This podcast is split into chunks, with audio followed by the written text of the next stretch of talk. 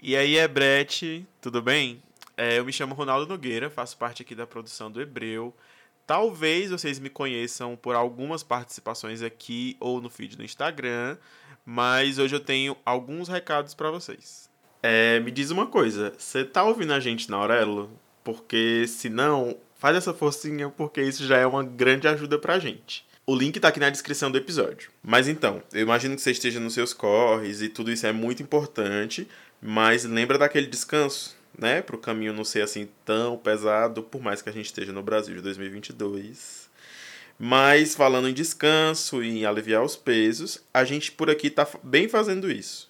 Eu, Li e Domar estamos dando uma pausa até meados de março, quando a gente volta com uma temporada nova. E aí que enquanto a gente não volta, alguns podcasts que a gente curte muito foram convidados para estar tá aqui nesse espaço. O primeiro deles é o Redomas Cast.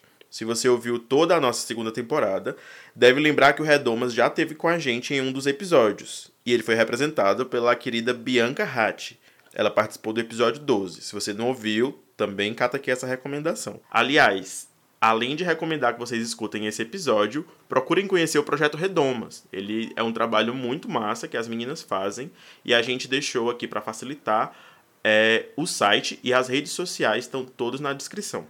E é isso, vou deixar vocês em uma ótima companhia. Vem cá, Bianca, o espaço é de vocês. Olá, ouvintes do podcast O Hebreu. Aqui é a Bianca Ratti, do Redomascast. Estamos aqui para ocupar e pegar emprestado um pouquinho esse espaço do feed do Hebreu enquanto a nova temporada está sendo preparada. Quero convidar vocês para ouvir o nosso mais recente episódio sobre não binariedade bíblica. Esse é um episódio em resposta a um discurso muito comum nas igrejas evangélicas brasileiras de feminilidade e masculinidade bíblica, mas também é um programa que tem como objetivo dar visibilidade para pessoas não binárias e pessoas não binárias em espaços de fé cristãos, porque elas existem. Quero agradecer demais a oportunidade de compartilhar esse episódio com vocês que ouvem o Hebreu e espero que vocês gostem do episódio.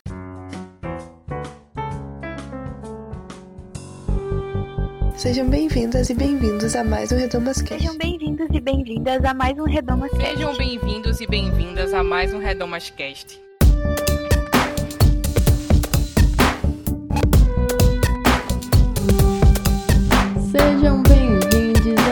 Mais um Redomascast. Eu sou Luciana Peterson e no episódio de hoje eu convidei Cris Serra, Ali Terassi e John Damasceno para falarem sobre não binariedade bíblica. Nós já temos aqui no Projeto Redomas dois episódios sobre feminilidade bíblica, masculinidade bíblica, em que a gente questiona alguns ensinamentos sobre gênero que a gente ouve nas igrejas, alguns estereótipos sobre é, como as pessoas devem se portar e se encaixar nos papéis de gênero.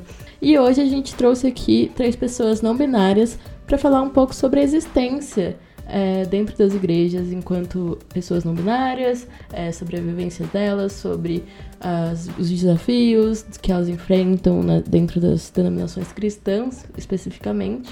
Eu aprendi muito com essa conversa e tenho certeza que vocês também vão aprender demais. Janeiro é o mês da visibilidade trans então a gente trouxe aqui essa discussão para o Projeto Redomas que a gente considera muito importante, visto que o Brasil é o país que mais mata pessoas trans no mundo. Então é muito importante ouvir o que essas vozes têm a dizer. A não binariedade está dentro do espectro da transgeneridade, por isso é, esse episódio fecha o mês de janeiro aqui no Projeto Redomas. Então, é, espero que vocês gostem do programa, mas antes disso, vamos aos recadinhos de sempre. Sigam o Projeto Redomas nas redes sociais, é arroba Projeto Redomas em todas elas. Acesse também o nosso site, que é projetoredomas.com. Lá vocês encontram textos, estudos bíblicos, outros podcasts. E no nosso site você também pode clicar no menu Apoie e contribuir financeiramente com o Projeto Redomas a partir de R$ reais por mês. Já ajuda muita gente a manter o site e o podcast no ar. É... Comente também o que você achou. Você pode mandar um e-mail para contato@projetoredomas.com ou comentar nas nossas redes sociais. A gente vai dar uma olhada em tudo que vocês disserem por lá. E é isso. Sem mais delongas, vamos ao programa. Bom dia, boa tarde, boa noite. Sejam bem-vindos a mais um Redomas Cast. Hoje estamos aqui para falar um pouco sobre não binariedade e tenho três convidados muito especiais. Muito obrigada pela presença de vocês, obrigada por toparem esse desafio. E antes de começar, queria saber quem são vocês, como se identificam, por qual pronome vocês gostariam de ser tratados? Então, é, eu começo, eu sou Cris Serra, eu sou psicóloga, eu uso, bom, já comecei, né? Eu uso os pronomes ela, dela. É, sou uma não binária católica, estou é, envolvida no movimento de católicos LGBTI+, aqui no Brasil desde 2008. E desde 2018, um momento relativamente tardio na minha vida, com 44 anos, eu me entendi como uma pessoa não binária e estou muito contente de estar aqui com vocês hoje.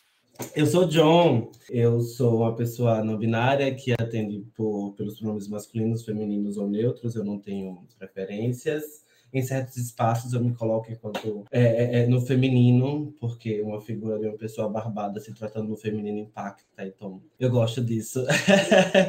Mas é isso, eu sou professora, é, licenciada em biologia, escrevo também, e é isso, estamos aqui para o que der e vier. Bom, eu sou Ali, uma pessoa não binária evangélica, atendo pelos pronomes femininos.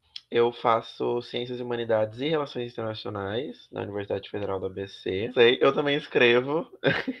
Tem umas músicas lançadas perdidas por aí que talvez alguém encontre algum dia. É, eu sou a Luciana, sou uma mulher cis. É, bissexual, atendo pelos pronomes de ela dela, e tô aqui como ouvinte de vocês e mediadora dessa conversa apenas. Mas é importante também a gente se colocar no lugar de cisgeneridade, né? Reconhecer o nosso lugar de privilégio enquanto pessoa cis. Então é isso que eu faço nesse momento.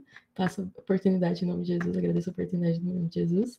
E antes de começar, eu queria perguntar para vocês uma coisa que talvez seja base assim dessa conversa, que é o que é gênero e por que é importante falar sobre gênero e quebrar binarismos, binaridades. Só essa pergunta daria uns três TCCs aqui de cada um de nós, mas é, ah, eu esqueci de falar, gente, eu pesquiso gênero. Essa é uma, talvez seja uma informação importante para essa conversa. Tem uma pesquisa em teoria queer. Eu. O nome da minha pesquisa é justamente Performance do Não Humano, sobre não existirem corpos não binários. E eu pesquiso sobre isso. Assim, eu tô tentando descobrir o que é gênero também. Talvez para resumir, usando Butler e alguém e das várias pessoas que conceituaram gênero, eu acho que gênero é uma fantasia, assim, é uma performance, é uma é, é, tanto algo que a sociedade nos vê e tanto algo que a gente mesmo diz que somos. Assim. A Butler costuma falar que gênero é a estilização repetida do corpo. A gente tem que repetir o gênero para que ele seja reconhecido. E isso tem várias implicações, né? Se gênero é uma performance, então como que performa uma não binariedade? Como uma pessoa não binária vai ser reconhecida ali na rua? Como que alguém vai olhar para uma pessoa não binária na rua? Olha, uma pessoa não binária. Isso não existe, não vai acontecer, né? Então, acho que quando a gente entende que gênero é uma coisa sem sentido, que talvez nem deveria existir, a gente coloca nesse lugar, assim, de, de questioná-lo, né? É, eu poderia falar muito mais sobre isso, como eu disse, acho que daria vários artigos, mas queria que o pessoal falasse as perspectivas aí. É, o que me o que me impressiona nessa questão do gênero, né, é um óculos, é uma lente que a gente usa para olhar para a realidade, para olhar para as pessoas. Talvez eu cada vez mais me convenço que talvez seja a mais poderosa das, de todas as muitas lentes que a gente usa para olhar para o mundo. Acho que basta para ter uma noção disso, parar para pensar que quando a gente vê uma, quando a gente sabe que alguém está grávida, a primeira coisa que a gente pergunta sobre, às vezes, o que ainda é um pequeno amontoado invisível, microscópico de células dentro da barriga de uma pessoa, a primeira coisa que a gente pergunta é se é menino ou se é menina. E a partir dessa pergunta e da resposta para ela, a gente já projeta em cima daquilo que às vezes ainda é só um pequeno amontoado microscópico invisível de células, a gente já projeta todo um conjunto de possibilidades de existência. Se você diz que alguém é menina, pronto, você já tem toda uma série de concepções muito arraigadas que você joga em cima daquele serzinho ínfimo, que às vezes ainda é mal e mal uma pessoinha, é, sobre o que, que aquela pessoinha como que ela vai ser, como é que vai ser a personalidade dela e principalmente, eu acho, pra, não só como é que ela vai ser em termos da personalidade dela, mas eu acho que o que, o que me, me impressiona mais é que a gente já olha e já supõe uma série de coisas sobre o que, que aquela pessoa vai ser capaz de fazer ou não vai ser capaz de fazer. Isso é a primeira coisa que me impressiona muito nessa história de gênero. E uma segunda coisa que me impressiona muito, aí já pegando a questão da, dessa, da força dessa norma, desses óculos do binarismo que a gente tem, né, da, da, da, da cis heteronormatividade binária, é como vem tudo misturado nesse pacote, né? São vários óculos que a gente. Que nem quando a pessoa bota óculos de grau e óculos escuros um por cima do outro. É como vem esse, esses óculos todos juntos, um em cima do outro, na cara da pessoa da gente, é, é, que é a ideia de que essas concepções de homem e de mulher. Bom, primeiro que só existem essas duas e que se você sai de uma, você tem que estar tá na outra, se você sai da outra, você tem que estar tá na uma. Não tem outra possibilidade, ou você está numa ou você está noutra. Que estar nessas caixas tem a ver com o que você tem no meio das pernas e que se você está numa das caixas, você só vai poder se relacionar com quem está na outra. Você não pode se relacionar, não, não tem outra possibilidade eu acho, eu acho muito. Quanto mais eu estudo, também, eu também, né? Como Ali, também não falei, mas eu também sou pesquisadora, né? Estou fazendo meu doutorado, estudando agora os movimentos de feministas cristãs e os movimentos de cristãos LGBT no Brasil. É, e passo por essas questões todas de gênero, né? Eu fico sempre muito impressionada com a força dessas lentes, assim, como é difícil tirar isso. Assim como as lentes do racismo, né? São lentes muito coladas nos nossos olhos. Olha, hum, eu não sou pesquisadora, não pesquiso nada, não faço nada disso. Eu simplesmente leio as coisas, absorvo, escrevo aqui e ali. Mas eu acho que eu tenho algumas considerações a falar sobre isso. Eu acho que quando a gente fala sobre gênero, a gente está falando sobre um conceito muito contemporâneo, muito moderno, né? Enfim, que ainda está é, é, é, é em construção ou desconstrução, né? Enfim, como você, como você achar que melhor encaixa. É, Infelizmente, o conceito de gênero ele surge a partir de uma ligação muito forte com a genitália da pessoa, né? Enfim. E aí eu estava tentando pensar se esse radical de gênero, gênero e genitália é a mesma coisa, não sei. E aí, se alguém souber etimologia ou manjar de filolo filologia, né? Enfim, aí vai dizer para a gente aí se é ou não é. Mas, mas eu acho que existem outros caminhos a se seguir, né? Enfim, eu gosto de pensar gênero enquanto performance, eu gosto de pensar gênero é, é, é, a partir da estética. Mas vale ressaltar que estética não resume gênero, né? Enfim, né? E nem gênero se resume a estética, né? Obviamente. Mas são coisas que vão influenciar e são coisas que são essenciais, porque a performance e a estética, elas são é, é, um posicionamento político e são um posicionamento, enfim, né? Primeiro, que as pessoas veem, observam e, e, e criam e constroem a sua ima a imagem que elas têm da gente, né? Enfim, então eu acho que esse. Eu, eu não vou dar uma resposta, eu vou dar uma consideração final. eu acho que, que um caminho para se pensar gênero é a partir disso mesmo, da performance, da estética e, e, e, de, e, de, uma, e de um posicionamento político. Eu acho que é por aí. É muito sobre isso, né? Assim, são construções, são caixas inventadas. Então, a gente tem aqui no Redomas dois programas um sobre masculinidade bíblica, outro sobre feminilidade bíblica. Nesses programas fica muito claro quantas são invenções, assim. E principalmente na igreja, são invenções cada vez mais bizarras. No de feminilidade bíblica, por exemplo, fala sobre a mulher estar sempre cheirosa e limpa para o marido. Fala sobre ela ter que vestir, se vestir bem, e coisas assim, bizarras, estar com o cabelo arrumado. E, tipo, coisas que falam que é feminilidade bíblica, entre aspas, né? Estou fazendo coelhinhos voadores aqui ao lado da minha cabeça com os dedos. E aí eu queria, então, que a gente pensasse, que vocês me dissessem, que vocês me contassem, compartilhassem com a gente um pouco sobre qual é o lugar das pessoas não binárias na Bíblia e na igreja, como vocês habitam esses espaços, disputam esses espaços, etc. Bom, eu acho que o lugar é um não lugar, né? acho que o lugar ele não existe, assim. É... Eu, quando eu me reconheci como uma pessoa, como uma pessoa não binária, foi em 2020. Em junho de 2020, é... eu entrei em uma crise muito grande, porque eu li a Bíblia e não me encontrava.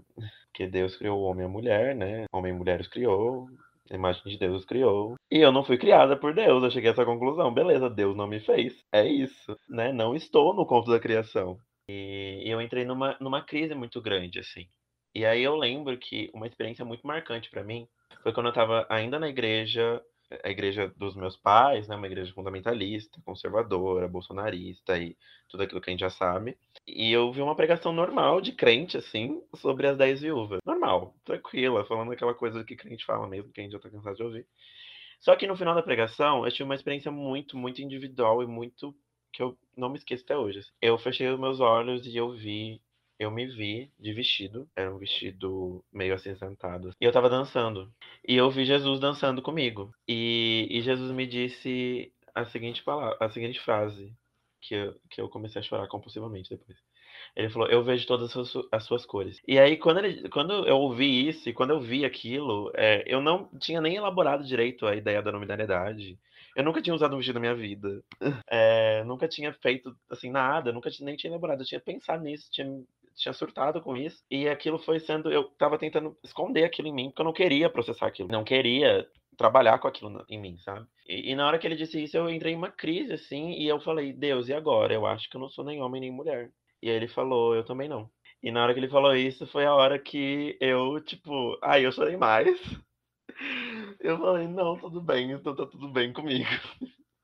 É, eu também sou imagem e semelhança, até porque Deus também não né? E, foi como eu resolvi minha crise. Eu acho que o nosso lugar na igreja é o não lugar, mas eu acho que a gente pode reivindicar esse não lugar, fazer dele também um lugar que que nos abrace, sabe? É muito, vai ser muito difícil alguém falar na igreja, retiro para não binários. Não vai acontecer. Tem retiro de homens, retiro de mulheres, congresso para homens. Não vai acontecer um retiro para não binários, né? Isso. Mas eu acho que a gente pode ir se encontrando nesses, nessas brechas, né? nessas brechas teológicas, nessas brechas entre, entre os corpos, talvez, eu acho que a gente pode nascer ali. Me identifico muito com o que você fala sobre as brechas, sabe?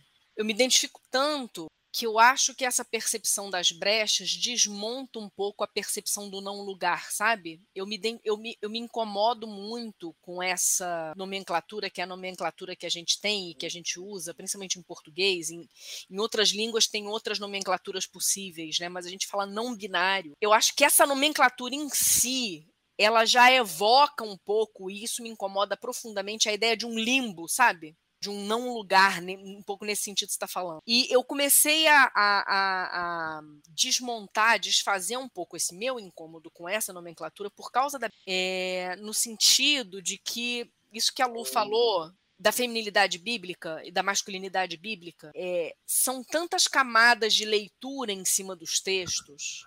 É, a gente lê os textos hoje vendo neles é, uma ideia de feminilidade, uma ideia do que significa ser mulher, de como é ser mulher, uma ideia do que significa ser homem, do que é ser homem, e a gente cata na Bíblia coisas que confirmem a nossa visão, o nosso viés para ver isso né?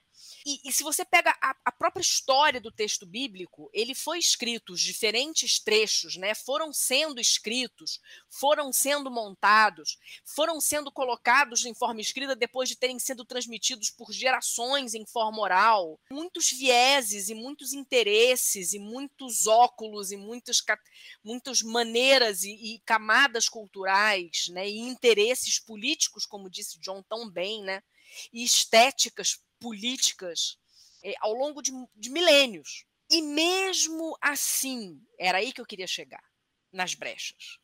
E mesmo assim, a gente acha é tão poderoso outras formas de ser mulher, é tão poderoso outras formas de ser homem, que mesmo com tantas forças e tantos interesses políticos e tanto tempo e tantas camadas sobrepostas, escapa. Por entre as linhas, entre as páginas, por entre os textos, escapa outras formas de ser. Para além e das categorias e das culturas e das camadas e das políticas. Isso que hoje em dia mais me fascina na Bíblia, e é aí, para responder a pergunta da Luciana, eu acho que é aí que eu, enquanto pessoa não binária, me encontro, sabe? Nas dissidências. Nas dissidências de Jesus, para começar. O cara era dissidentão, vivia fazendo coisa que os discípulos não entendiam nada. Sentava com a mulher samaritana na beira do poço, meio-dia, uma hora que a mulher, se fosse no poço, ia ser estuprada por algum homem e tava lá o mestre sentadão lá na beira do poço, mó, mó, mó lero lá com a mulher. Os caras voltam e falam: Gente, Jesus, o que, que esse homem tá fazendo aí?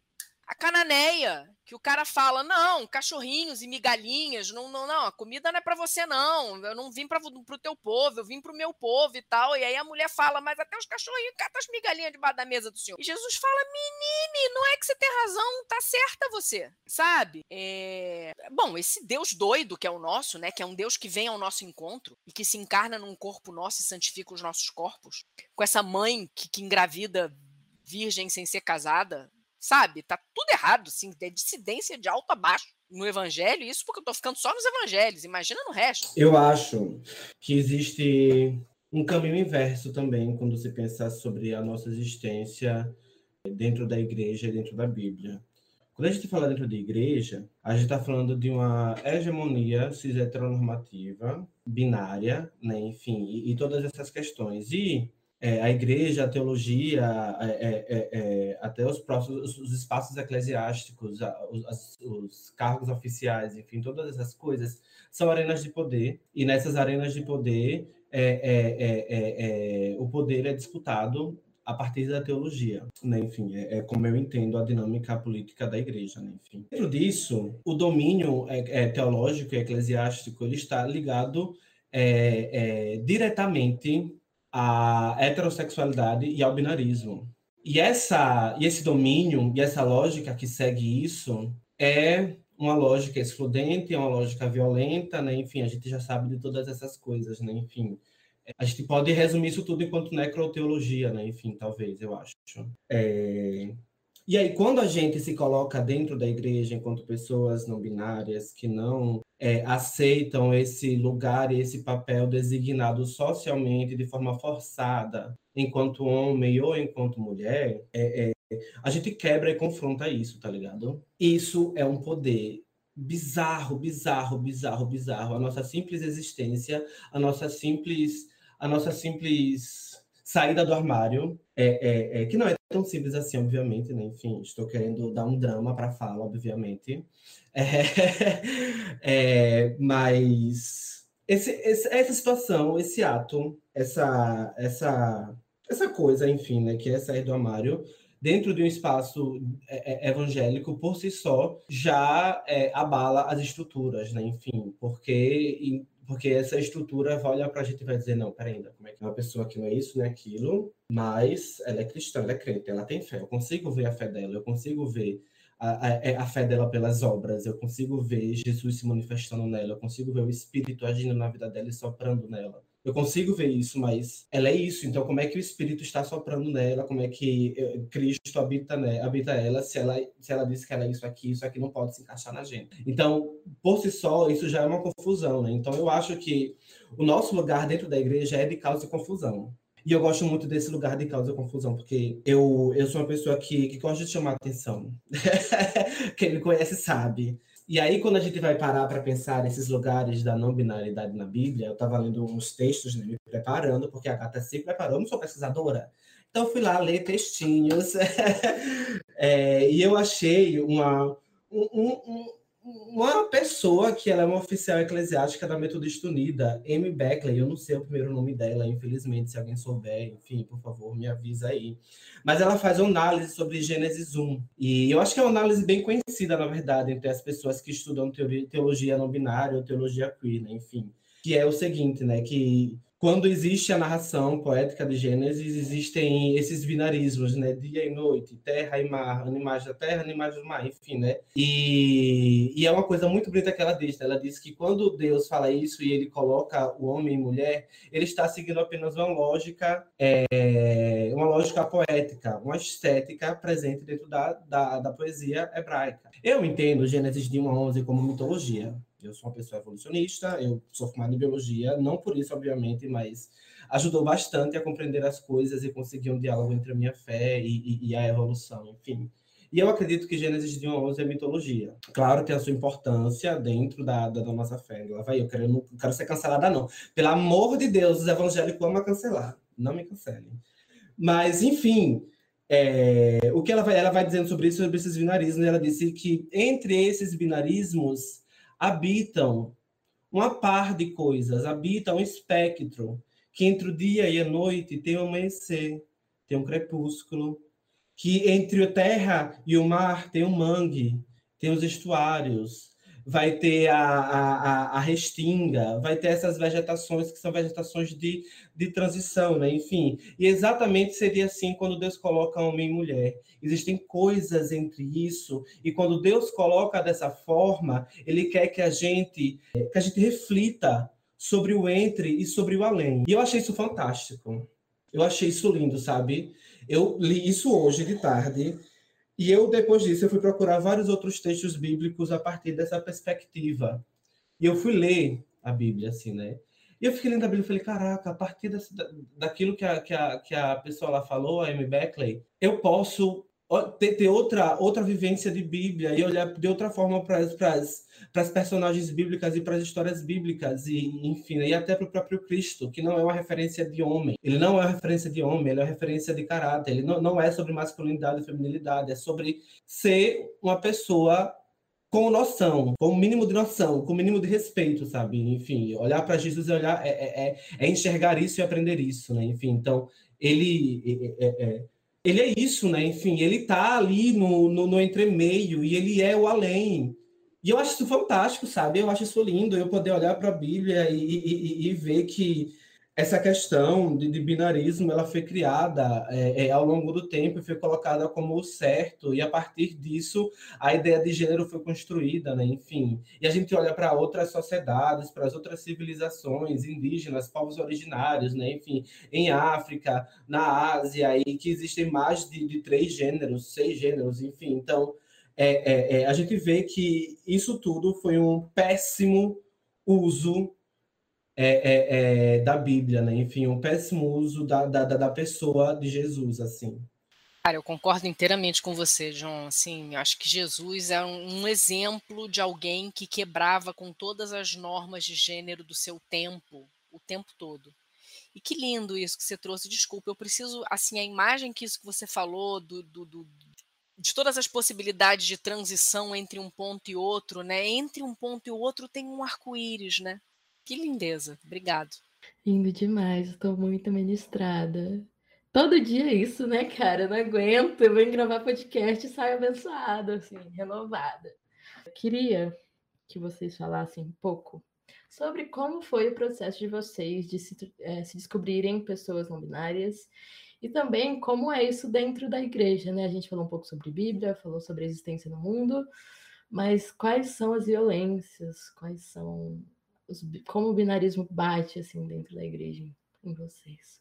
Eu acho que a principal violência que eu sofro dentro da igreja, por escolha, a partir de, de pressões externas, eu escolho não comentar com os irmãos da igreja que eu sou uma pessoa não binária. E essa, para mim, é uma das maiores violências que eu sofro dentro da minha comunidade, dentro da minha igreja. Eu não tenho essa liberdade, é, porque os irmãos eles não vão entender, algumas, algumas pessoas não vão entender, enfim, o que é isso de fato, outras pessoas vão vir com todo aquele discurso de Deus criou homem, mulher e blá blá blá, e todas essas coisas, enfim. Mas eu preferi me preservar do que ter razão, ter paz, do que ter razão nessa situação específica, para mim a violência é muito grande. Assim, sabe? Enfim. É, é, é, é, e ter a noção de que eu nunca vou me tornar, eu nunca vou ocupar o espaço do diaconato também dentro da igreja, porque eu sou uma pessoa não binária e minha igreja ela não ordena pessoas LGBT mais para cargos oficiais, enfim, né? Eu acho que dentro disso, é, é, essas são as piores coisas que eu sofro. Eu não tenho problemas em relação a, a, a vestimento ou expressões e performance, enfim, né? Porque eu cheguei na minha igreja já a, a bandeirinha lá, olha, sou LGBT, viu? Eu sou LGBT. Então, a igreja já me acolheu sabendo disso. Mas, mas é porque para roupa, para unha pintada, para um brincão, para maquiagem é muito mais fácil, né? Enfim, e aí para aquilo que está dentro, para aquilo que de fato é e o que nos leva a chegar na unha pintada, na roupa, no cropped, na saia, na maquiagem, né? Enfim, as pessoas elas não estão dispostas a, a conhecer e a, e a e a, enfim, né, acolher de fato. Então, é, é isso, né? O que, o que ocorre é um acolhimento parcial e, e, na verdade, o que eu quero é uma celebração, assim, sabe, completa de quem eu sou. Bom, eu acho que, assim, igreja é um, é um espaço que pode ser muitas coisas, né? é, tem vários tipos de igreja hoje em dia e várias violências que podem sofrer nos vários espaços que se denominam igreja. A igreja que eu frequento hoje é uma igreja afirmativa, uma igreja que celebra a diversidade, uma igreja onde o pastor presidente é um homem gay, negro, casado com outro homem, enfim, uma igreja onde tem travestis nas lideranças, onde, enfim, o pessoal realmente celebra a diversidade. Mas eu ainda assim não me sinto, eu não fico anunciando para Deus e o mundo, lá, gente, tudo bom, sou uma pessoa binária, prazer, não faço isso. Até porque ninguém que chega lá fica falando, gente, sou uma mulher, gente, sou um... não, não existe isso, eu não acho. É... Mas, assim, é, eu achei, eu me senti, eu me senti muito feliz quando o meu pastor, depois de um tempo que eu já estava indo lá, me perguntou quais são os pronomes que eu preferia. Ele nunca tinha me perguntado. É, já fazia acho que uns dois meses que eu tava indo. Ele me perguntou, eu falei, ah, pastor, eu prefiro os pronomes femininos. Aí ele falou, não, tudo bem, tem isso aqui. Mas eu acho que a, a, a, principal violência, talvez, em todos os espaços, até mesmo os menos violentos, é o, a não a desconsideração. Tipo assim, como se, como se não considerasse a possibilidade. Não, não, as pessoas não sabem que pessoas não binárias existem, assim. As pessoas não falam sobre isso. Até nas igrejas mais conservadoras, o povo fala que gay existe, fala para falar mal, mas fala que gay existe. Todo mundo sabe que gay existe, todo mundo sabe que lésbica existe, todo mundo sabe que travesti existe. Todo mundo sabe. Agora, não binário é uma coisa que o pessoal acha que é uma coisa inventada na internet. Né? Enfim, é, existe muito disso, né? Fala que é que não tem como não ser homem ou não ser mulher, enfim. É, eu acho que até nos espaços menos violentos isso ainda é uma realidade, de não considerar a possibilidade como válida. E, e, e como e, e ser apresentado, assim, na minha igreja o pessoal não fala assim, é, é, por exemplo, o pessoal generaliza como homens e mulheres. Vocês têm que ser homens e mulheres de Deus e tal. E toda vez que fala isso, eu me sinto, e eu, gente? É, e é um espaço afirmativo, sabe? Tem gay cantando louvor, tem lésbica casando, enfim. Eu acho que é a principal, que engloba todos. De alguma forma, na história recente, essas normas vêm sendo colocadas em, em foco, né? Como a gente vem desenvolvendo a possibilidade de ver, olhos para ver, ter olhos para ver, sabe? A gente começou a ter olhos para ver a norma hétero. É, mais ou menos depois, eu sei que não dá para colocar isso numa linearidade cronológica, é que a gente foi começar a ter olhos para ver a norma cis. E agora a gente está começando a ter olhos para ver a norma binária, que continua sendo muito forte que meio que tipo assim, é quase que como que a última barreira, a última barreira. Sabe, sei lá, a última, a ingenuidade da pessoa querendo botar a última barreira, enfim, esquece. Mas é isso que vocês estão falando, né? Eu eu eu a gente a gente é de, nós somos de gerações diferentes. Eu tenho 48 anos. Quando eu era, sei lá, adolescente, 17, 18 anos, que foi quando eu comecei a entender me entender na época ainda como uma menina que gostava de meninas, um pouco isso que a Ali falou, né? Como é violento o fato de que essa possibilidade não estava no meu horizonte. Não estou nem falando de binariedade, de, de, de, questões de gênero ainda, de classificações de gênero. Eu estou falando da possibilidade de uma menina gostar de outra menina. No começo dos anos 90, não tinha representatividade, não tinha visibilidade, não tinha internet essa possibilidade não estava no horizonte. Até você conseguir nomear, dar nome, um nome fora do esquema de possibilidades, que eram duas, que você via na sua frente, até você conseguir construir isso do nada, porque não tinha base nenhuma ou pouquíssima. Você construir outra possibilidade para além daquele leque da norma, aquele leque restrito, estreitinho da norma, era uma trabalheira.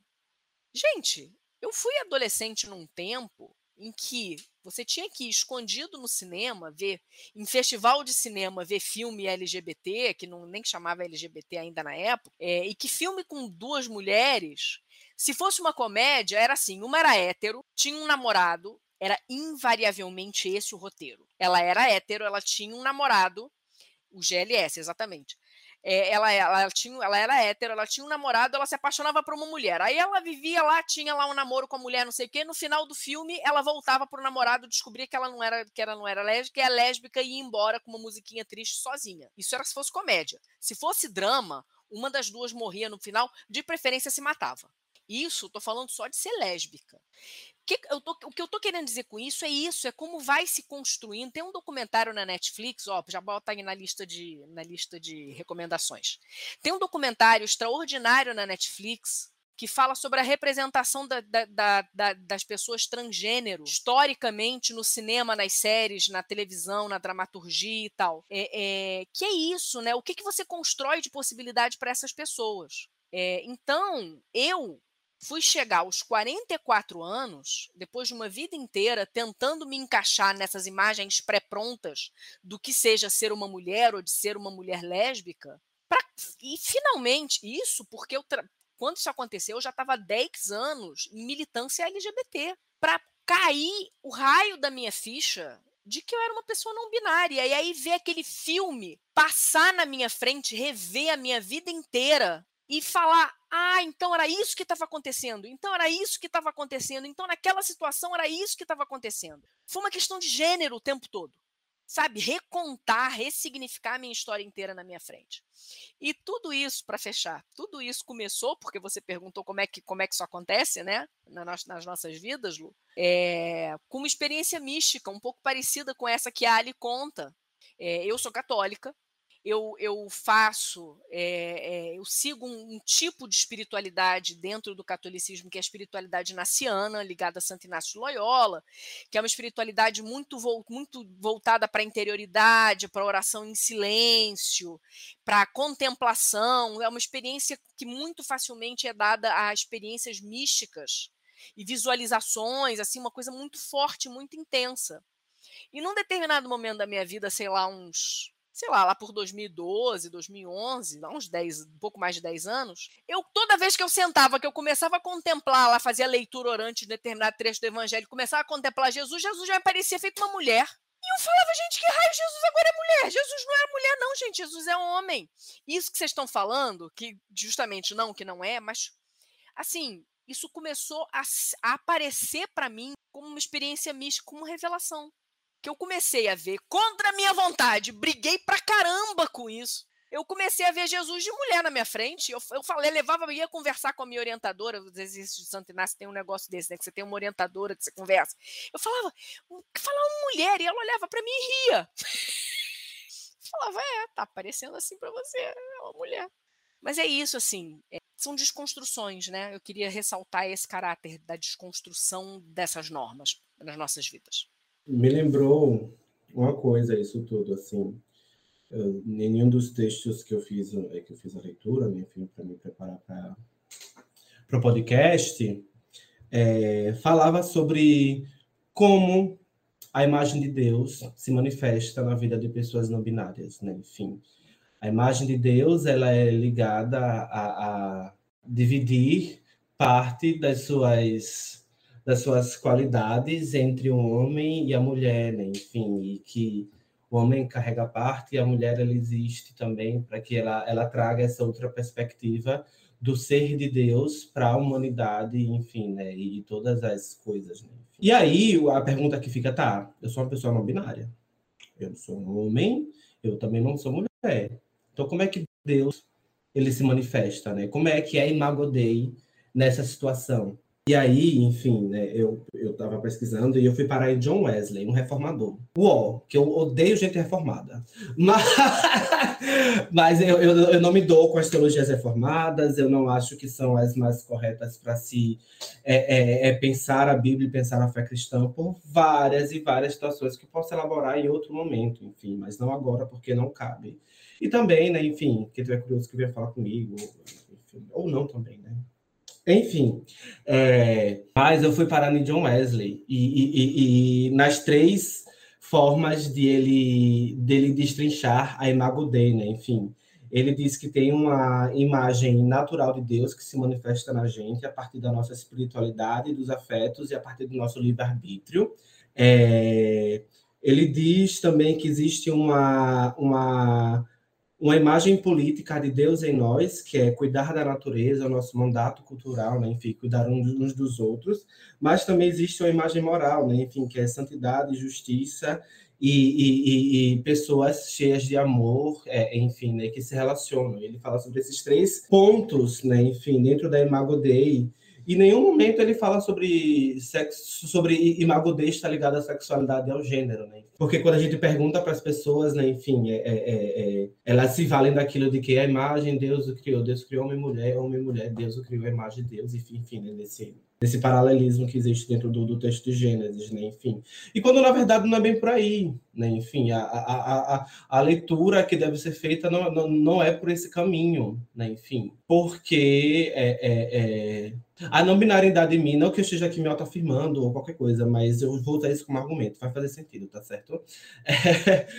É, a não binariedade em mim é algo real, é algo que existe, é algo que eu sinto no meu âmago, algo que eu sempre senti, enfim, e que finalmente eu me dei, me permitir conversar comigo mesmo e com Deus sobre essas coisas, e, e, e Deus me agraciou com a possibilidade de poder é, é, chegar nessa conclusão. É, é, é. e aí, quando eu chego, eu chego nessa, nessa conclusão, né, enfim, eu fico, tá, eu sou eu não me sinto pecando, eu não me sinto errando, eu não me sinto transgredindo, eu não me sinto nada disso. Eu me sinto assim mesmo. Estou aqui, não, não fui fulminada, não está acontecendo nada demais comigo. Então, se nada demais aconteceu comigo, eu sigo na igreja, eu, sinto, eu sigo sentindo Deus em mim, Deus falando comigo, e Deus me guiando, e o Espírito Santo presente em mim. É, é, é, é, enfim, né? A partir da perspectiva carismática, obviamente, como é que eu não sou a imagem de Deus, né? Enfim, como é que. Então, se eu sinto essas coisas, como é que eu não posso ser a imagem de Deus? Sabe? Eu só queria jogar isso assim um pouco mesmo, é só um devaneio. Nossa, eu tô aqui, cabeça explodindo com tudo que vocês estão falando. Então, a gente falou, né, um pouco sobre violência. E... Mas por que ficar na igreja? Por que que John segue indo todo dia, todo domingo, e disputando esse lugar dentro da igreja. Cris numa igreja católica, Ali numa igreja afirmativa. Por que continuar? Porque nós somos igreja. Porque nós somos igreja. E não há quem possa, quem tenha, não há autoridade terrena com poder de dizer que não, que nós não somos igreja ou que a igreja não é o nosso lugar. Uma vez, eu lembro que eu estava no aniversário é, de um amigo e tinha um conhecido dele que estava nessa festa e ouvindo a gente falar desses negócios de LGBT católico, LGBT católico, e, e, e ele virou-se para a gente, assim, muito espontaneamente, e ele perguntou para a gente, mas se LGBT ser católico, quem é que deixa vocês existirem? E eu lembro que a minha reação quando eu ouvi a pergunta foi ficar meio puta. Eu demorei um pouco para entender que essa pergunta é uma pergunta crucial. Porque é uma pergunta tão absurda. Só quando eu ouvi a pergunta sendo colocada nesses termos, que são evidentemente absurdos, foi só nesse dia que eu fui entender que não preciso que ninguém me deixe existir.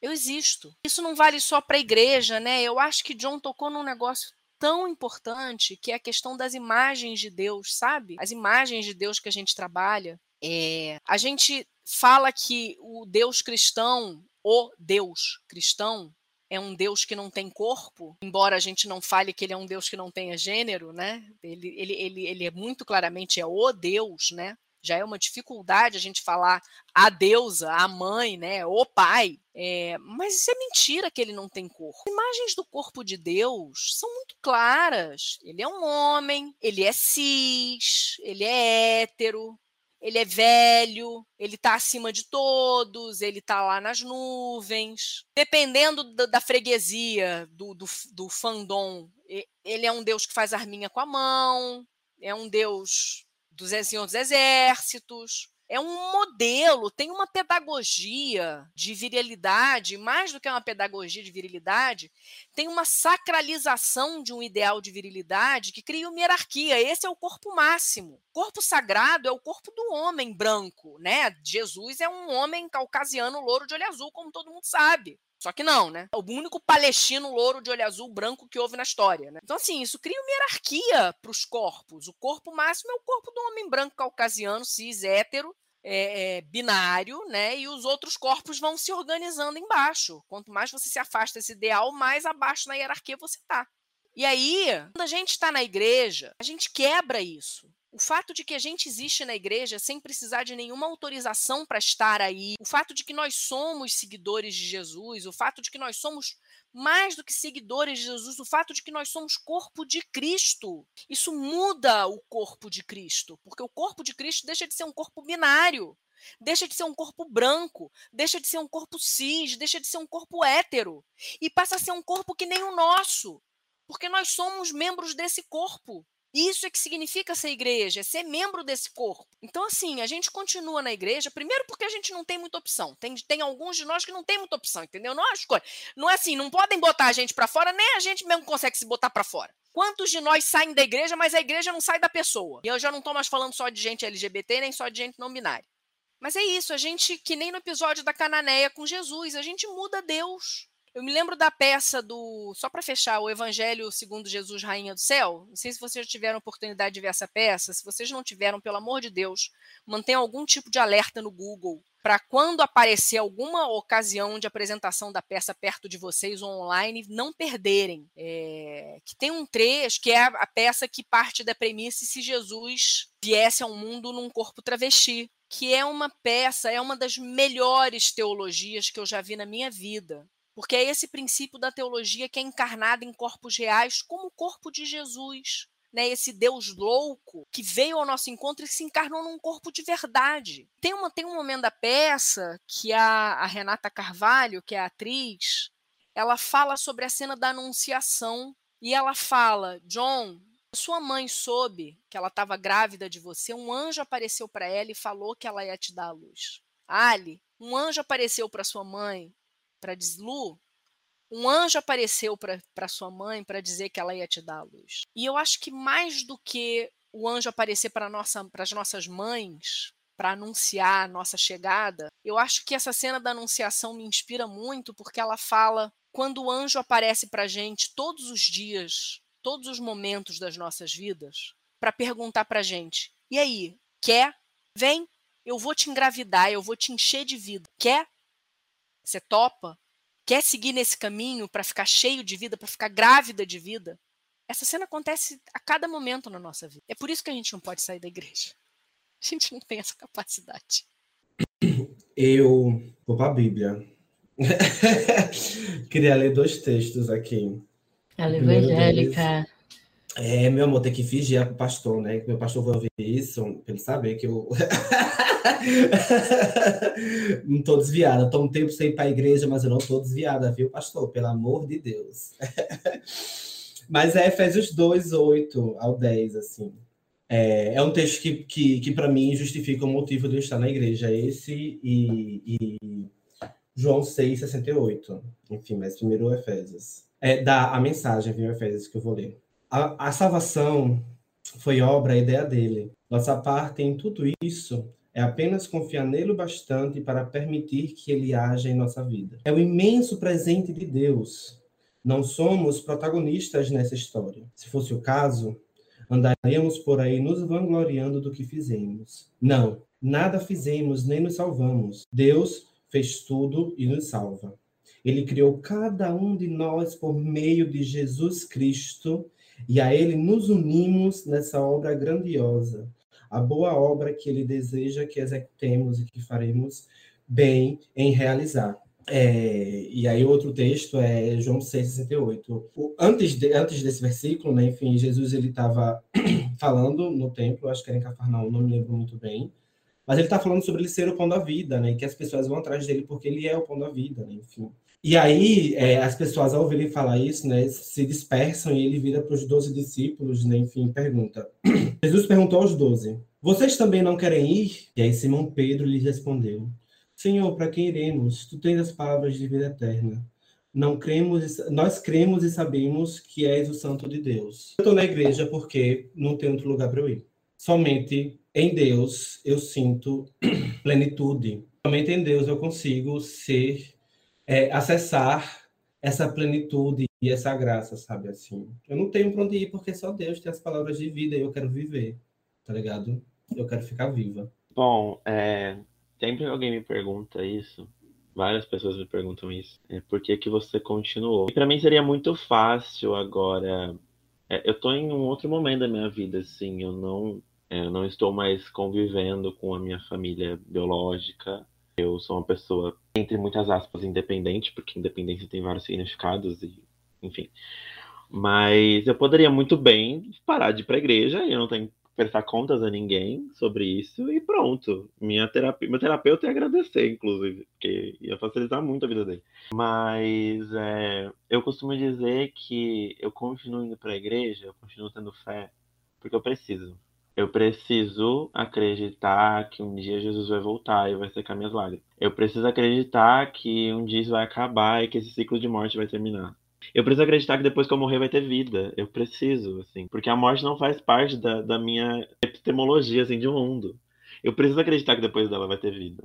E eu não consigo. E, e Jesus faz muito sentido. Assim, é, é, é eu preciso, assim. E, e eu continuo também porque eu estou certa de que nem morte, nem vida, nem anjos, nem principados, nem potestades, nem o presente, nem o futuro, nem a altura, nem a profundidade, nem alguma outra coisa poderá nos separar do amor que está em Cristo Jesus. Assim. E, e não vai ser meu gênero ou a falta dele que vai me separar. Tipo, nada, nem a morte ou a vida, nem demônio, vai ser a minha, a, o gênero que eu nem tenho.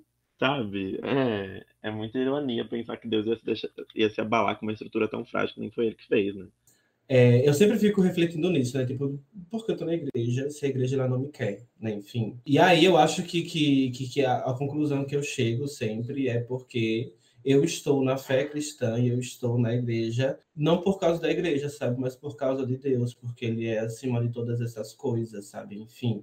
E apesar das violências institucionais e estruturais que existem dentro da igreja e dentro da do, do que foi construído enquanto fé cristã ocidental, fé cristã brasileira, né? enfim, o país que mais mata pessoas transgêneros, né? e a gente entende não binaridade dentro desse guarda-chuva que é a transgeneridade, né? enfim. Então a gente se coloca, a gente é colocada dentro dessa estatística também, né? enfim. Eu acho que, apesar disso tudo, apesar da igreja ser o principal difusor dessas violências, né? enfim, se valendo de, de vários argumentos e de várias coisas, é, é, é, é no final das contas, a alegria plena ainda nos preenche dentro da igreja, né? Enfim, porque é exatamente isso que Cristo estava falando, é sobre ser corpo, é, é, é, é sobre estar, é sobre permanecer em Deus, porque nele a gente encontra é, vida eterna, né? Enfim, é, é, então a gente precisa se apegar a isso.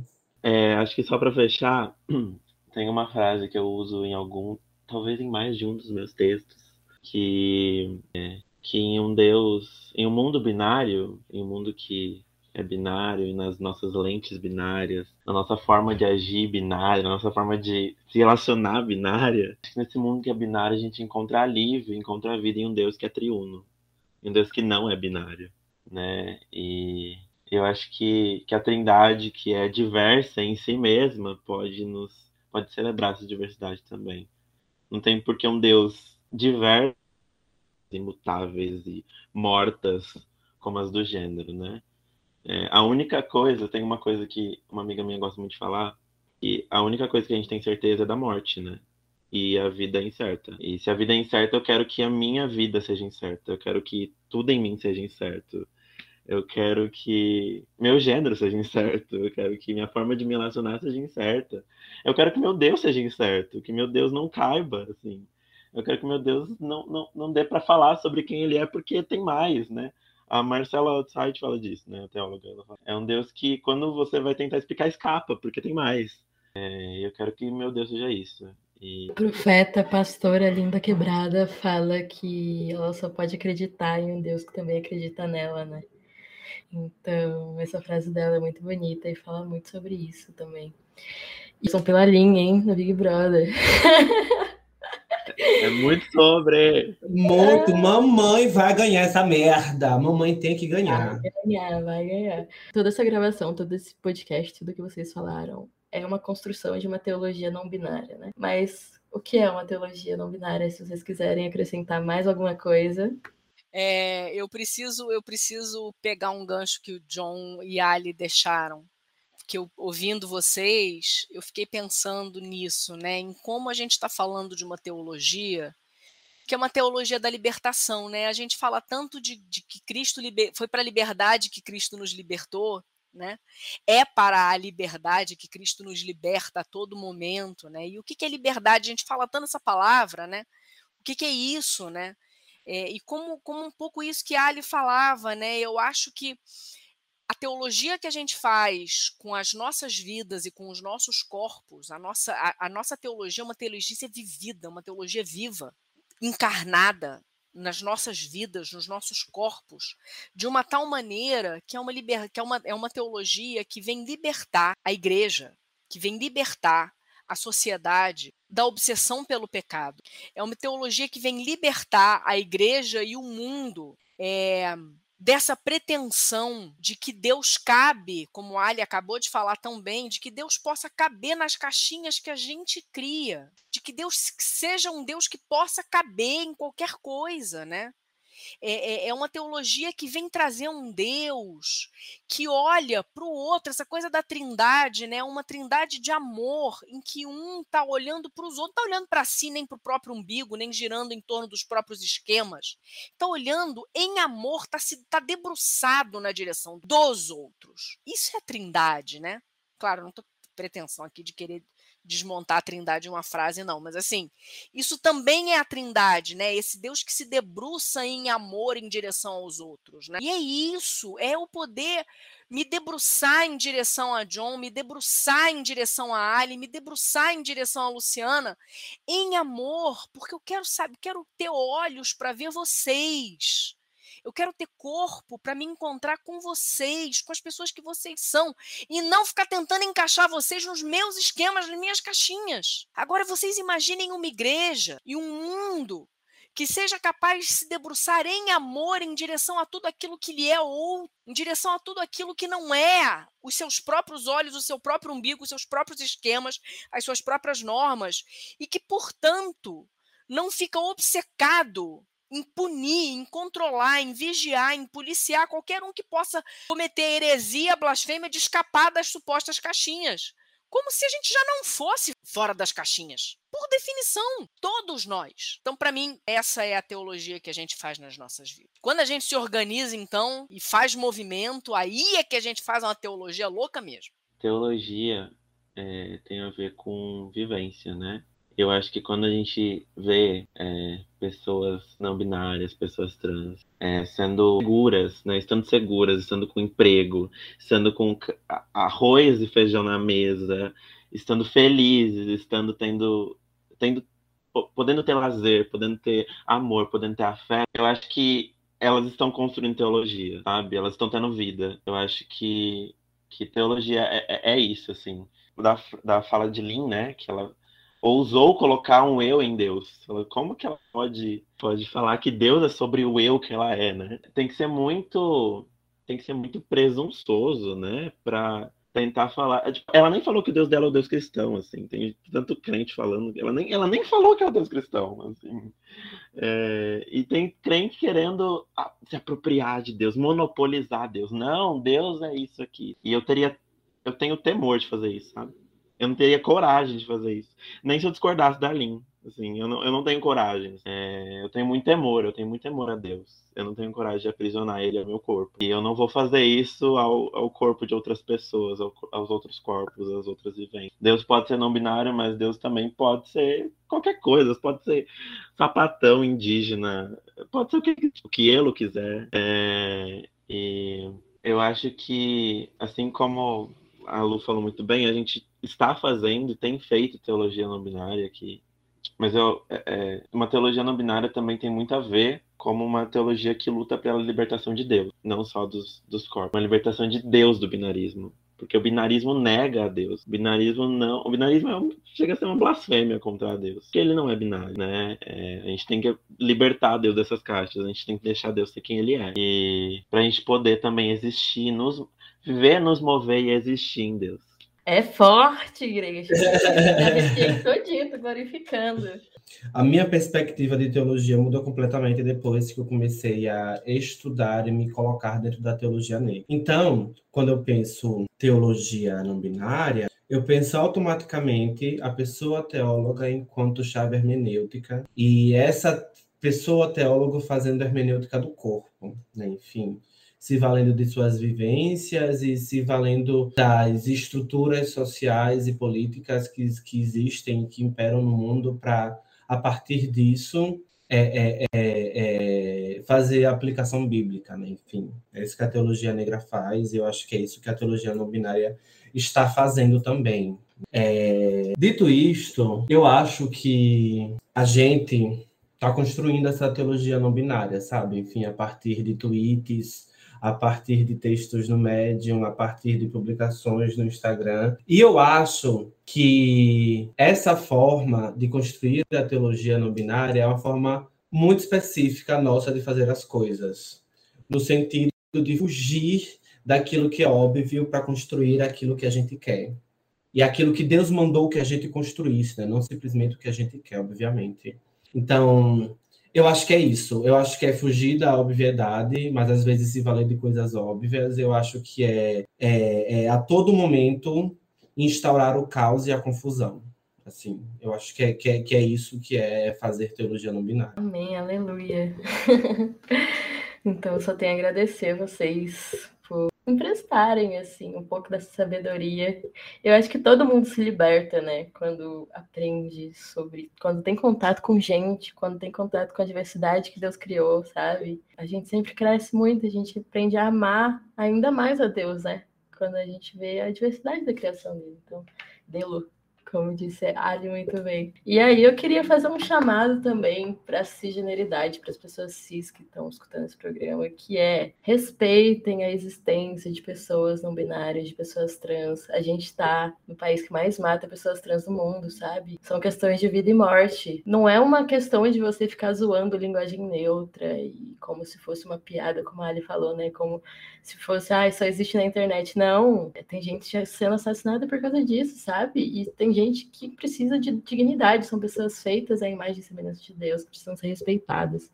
Então, acho que, assim como a branquitude, né, tá no seu lugar de privilégio e, e se recusa a reconhecer que, não, sou branca e isso me dá privilégios. As pessoas cis precisam fazer a mesma coisa, sabe? É muito difícil pra gente, a gente não tá fazendo isso. Então, vem aqui reivindicar meu lugar de pessoa cis pra falar: arrependam-te ou morrerão.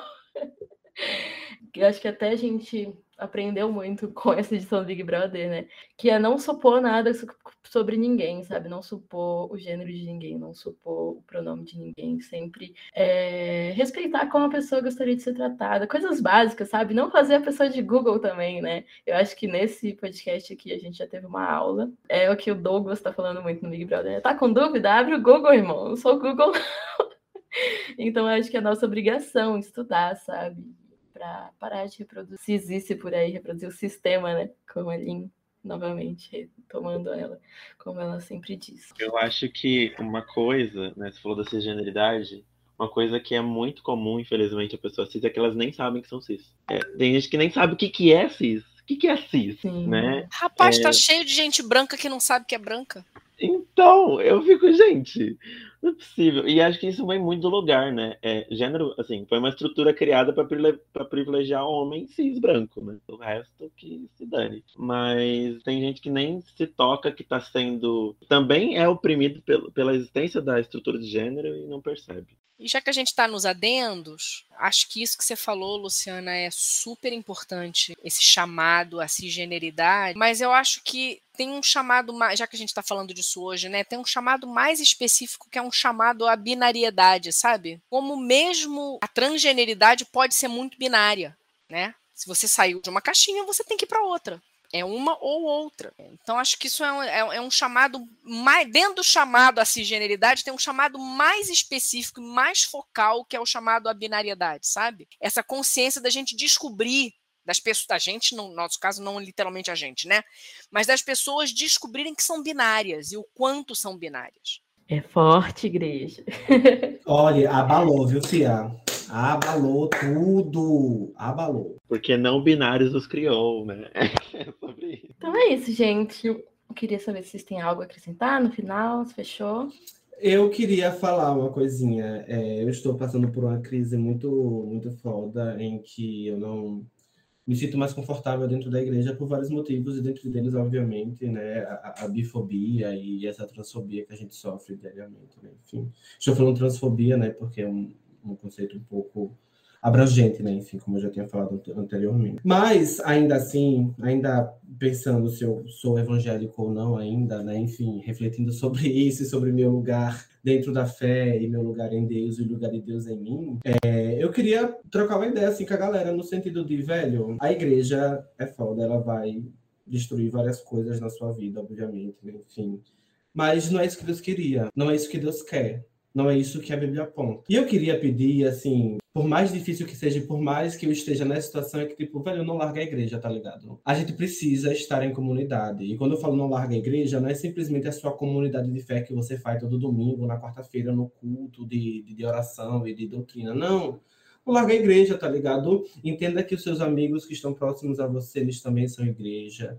Entenda que existem outras pessoas que estão cuidando e olhando é, para você, enfim. E no final das contas, é, é, é, é o que sobra é isso, sabe? Enfim, é, é esse corpo, é essa igreja. É, e, é muito difícil falar isso, e pode até parecer uma estupidez, tipo, pai, não larga a igreja, mas é, é um pedido assim, sabe? E realmente, tipo, não existe fé cristã sem comunhão. Não existe, porque a fé ela opera pelo amor e o amor só pode se manifestar quando você está com a outra pessoa. É, então, para a manutenção da nossa fé, é necessário que a gente também esteja em comunhão, assim, sabe? Enfim. É, se você está passando por esse momento, é o momento do apelo, né, gente? A pastora aqui. Mas, sério, se, se, se, existe esse incômodo, pô, troca ideia com alguém, tá ligado? Não guarde isso para você de jeito nenhum, não faça isso com você mesma. E, enfim, é, é, olhe para Deus, porque é, nós temos um lugar muito especial em Deus muito especial. E ele abençoa as pessoas LGBTs de uma forma única, que uma pessoa heterossexual nunca vai imaginar e nunca vai vivenciar a nossa trajetória de fé. Eu acho que a gente tem um, uma proximidade com Deus é, é, é, é um pouco mais profunda e fixa, digamos assim, né? É, é, por todas as merdas que a gente passa, né? A gente se, se apega muito a Deus, a gente se apega muito à noção de arrependimento e, e de correr a Deus toda e toda e qualquer coisa, né? Enfim, então que a gente de fato se valha disso, sabe? Porque Ele está de braços abertos para receber a gente. Enfim, qualquer música de Diante do Trono como fundo aqui agora, por favor.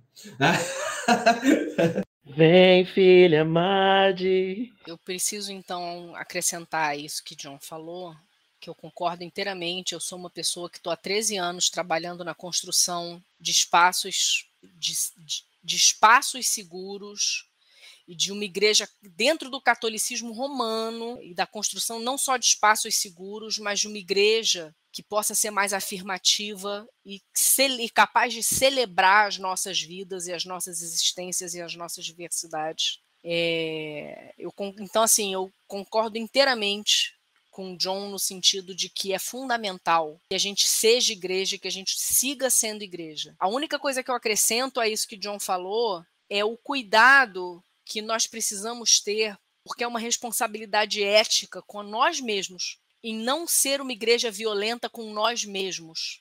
Sabe? A gente não precisa estar tá na igreja para ser violentado. A gente não precisa estar tá na igreja para ser agredido, para ser hostilizado. É fundamental que a gente se encontre com cara totalmente, estamos completamente juntos, que a gente se encontre, que a gente construa junto, que a gente seja umas para as outras a igreja que a gente quer ver neste mundo. E isso é uma igreja que não seja violenta com a gente. E é nossa, é um chamado para a gente a partir do momento que a gente descobre quem a gente é e qual é o nosso caminho, qual é a nossa vocação, a partir do momento que a gente escuta o chamado, vem esse chamado junto, sabe? Para a gente ser umas para as outras a igreja que a gente quer ver nesse. Se tem gente morrendo, eu acho que a gente, como igreja e como proclamadores de vida, porque foi isso que veio, que Cristo veio dar, Cristo veio dar vida e abundância.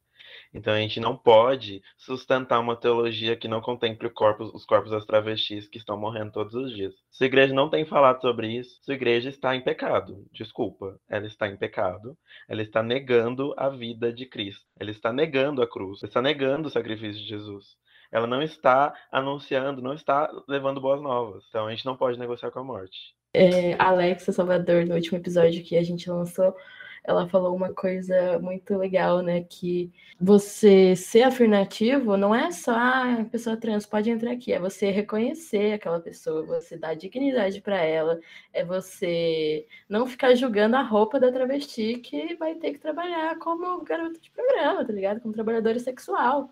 É, é reconhecer essa existência, né? Pode falar, Cris. Não é aceitar, é celebrar. Celebrar. Não é respeitar, é celebrar. Sim.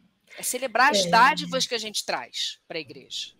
Eu lembro que em uma época eu frequentei uma igreja e aí a gente sempre. Eu era louvor e a gente cantava no culto da manhã, então para cantar no culto da manhã a gente chegava às oito, oito e meia e ia ensaiar. Tinha uma mulher trans que ela frequentava todos os dias, todos os domingos, mas ela ia, ela chegava junto com a gente para o ensaio do louvor, ela ia embora antes do culto começar e ela chorava copiosamente, copiosamente enquanto a gente cantava. E aí eu sempre perguntava qual que era o seu nome, qual que é o seu nome, se está bem e tal. E ela sempre se tratava pelo nome morto. Ela não é, achava digna, eu acho, né? De não se sentia celebrada ali. E de fato era uma igreja que não celebrava a nossa existência, né? Enquanto pessoas LGBT. Eu fui muito violentada lá também. E aí todos os dias eu perguntava o nome dela e ela sempre se tratava pelo nome morto. Então eu acho que são pequenas violências, né? E que a gente precisa reconhecer, a gente precisa se arrepender, a gente precisa passar a celebrar. Então queria que vocês agora dessem indicações pra gente de livros, filmes, músicas, pode ter a ver com o tema do programa ou não. Pode ser só algo que vocês gostaram de acompanhar e querem recomendar. Eu não pensei muito nessa parte, confesso, nessa parte das indicações. E porque, infelizmente, também, é, também não tem muitas referências de pessoas não binárias na mídia, na música, né? Não, não temos, assim. É, começou a surgir séries é, abordando pessoas não binárias agora, muito recentemente, e nem é de uma forma que eu me sinto completamente confortável também. É uma, uma forma muito estereotipada, né, do que é ser não binário, enfim. É, tem a série recente lá, se alguém quiser. Eu não estou indicando porque é uma representatividade, representatividade perfeita, mas só para mostrar que existe. Tem Sex, on, Sex Education, né? Que é uma série incrível, que acrescentou duas pessoas não binárias agora nessa última temporada. E eu gostei bastante, ficou bem legal. Tem outras séries também, mas eu acho que essa é a, é a menos, menos, menos problemática possível, essa representatividade. É, e a terceira temporada foi incrível, assim, é, recomendo muito que vocês assistam. E sem moralismos, por favor, porque assim, não vai dar pra você assistir a série com moralismos. É, música, música que eu indico, até peguei aqui, calma aí, deixa eu abrir. Uh, tem uma música que foi muito importante pra mim, que é de uma pessoa não binária. É uma música que, assim, eu nem sei como que eu achei ela, mas ela surgiu. É, se chama Bird You Can Fly. É, passarinho você pode voar em português. Bird, vírgula, you can fly. Ela foi muito importante no começo da minha vida como pessoa não binária. Eu ouvia muito ela, eu ouvia e chorava, assim. Uma música bem melancólica e eu gosto muito dela, assim. Ela é muito importante para mim. Então, enfim, tô, tô indicando para vocês. E também indico os meus textos, gente. Não sou nada narcisista, mas é assim, vocês podem ler. eu falo bastante sobre nominalidade lá é, no meu Medium. Uh, vocês podem procurar por Ali mesmo, A-L-L-I-E. Acho que vocês vão achar. É, tem algumas coisas que eu queria indicar, como a Allen muito bem colocou, não temos muitas coisas em português traduzidas, mas tem algumas coisas em inglês que eu acho que com a ferramenta do, do, do tradutor, do Google Chrome ou do seu navegador, você pode é, é, conseguir extrair os conceitos principais desses textos através dessa tradução automática. Então, eu queria deixar aqui três textos. O primeiro é O que a Bíblia diz sobre pessoas transgênero. É um artigo bem completo e bem complexo, feito por três pessoas. Os nomes dos autores eu estou caçando aqui neste momento. E achei é, Austin Hartke, Miles Merkham e Michael Vasquez. Esses três são os autores desse texto que vão fazer um passeio pela Bíblia é, sobre a participação de pessoas, a existência de pessoas não binárias e transgêneros dentro da Bíblia, enfim, e como a gente pode pensar essa teologia e essa defesa bíblica. O segundo texto que eu queria falar é Deus fez o arco-íris, porque é, a Bíblia acolhe o espectro de gênero, enfim. Esse texto foi escrito por Robin J. É, Whitaker. Ela é uma, uma professora de, de Novo Testamento no, no Seminário Teológico Pilgrim e na Universidade de Divindade, Divinity University, é, que também é muito bom. Vai falar um pouco sobre é, a criação, né? Enfim, o espectro de gênero na criação, né? Enfim, falando sobre homem e mulher. O terceiro coisa que eu queria falar é o canal de, um, de uma das pessoas que eu citei, que é o Austin Hartke. Ele tem um canal no, no YouTube, e nesse canal ele tem uma playlist sobre é, transgênero e cristianismo, né? Enfim, tem 100 vídeos sobre isso, estão em inglês, infelizmente, mas eu acho que vale a pena. É, tem dois livros também que estão em inglês, é, Transformando a Bíblia e a Vida de, cristão, de Cristãos Transgêneros, foi publicado em 2018 pelo Austin Hartick, e vai falar sobre é, a experiência de pessoas transgêneros e a experiência bíblica da transgeneridade e da não binaridade. E, por fim, de música, eu queria indicar um, uma rapper é, que ela é Two Spirits, ela é não binária, né? enfim, ela é dos Estados Unidos, se chama Bob Sanchez, e ele, e, e assim, ela faz um negócio bizarro na música. Eu sou suspeita para falar porque eu amo rap, eu amo cultura hip hop, amo essas coisas demais.